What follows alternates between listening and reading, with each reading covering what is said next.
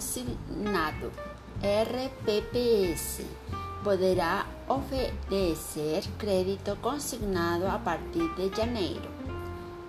CMN também aprovou medidas para melhorar a governança dos regimes próprios de previdência.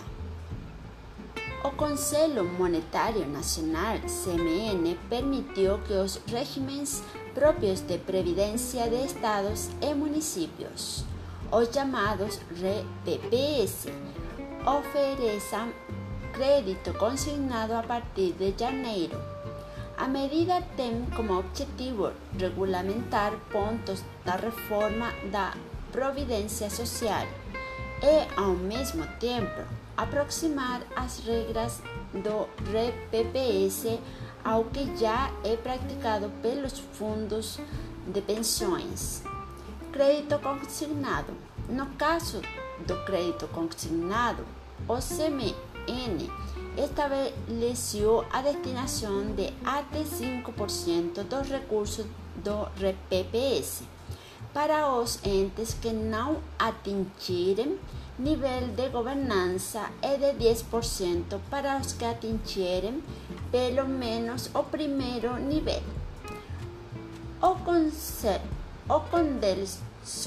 também aprovou medidas para melhorar a governança e segurança, como a obrigatoriedade que os recursos do próprio ente.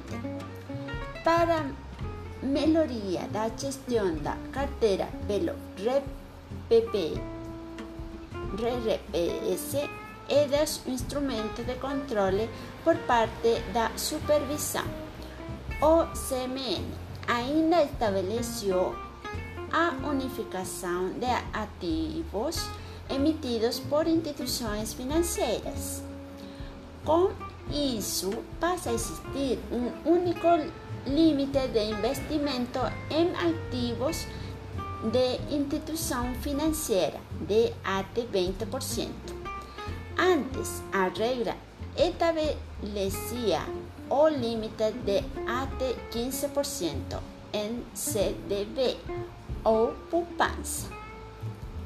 O limite de 20% de aplicação em cotas de um mesmo fundo de investimento fundo de investimento em cotas de fundos de investimento ou em fundo de índice.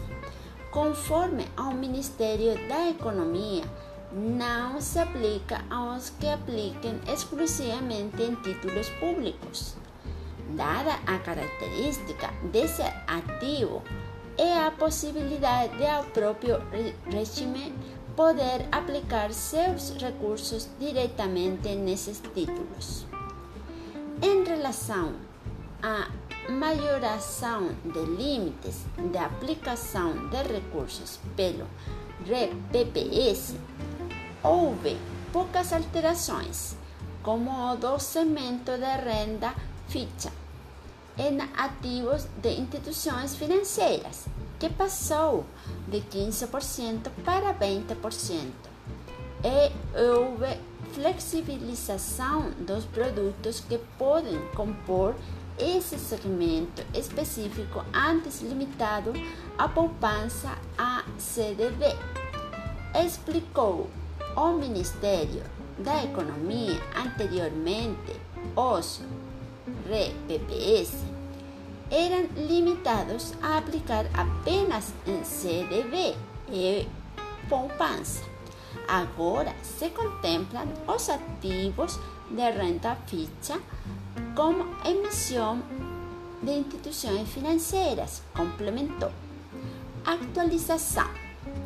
Segundo o Ministério da Economia, a norma original, resolução CMN 3922, era de 2010 e ao longo dos anos entidades do setor pediam alterações pontuais devido a fatores como a evolução do orçamento, conjuntura econômica e fiscal e implementação de instrumentos mais robustos de governança requeriendo ajustes en los límites de aplicación en algunos activos, além das alterações implementadas com a reforma da Previdência, promulgada em novembro de 2019.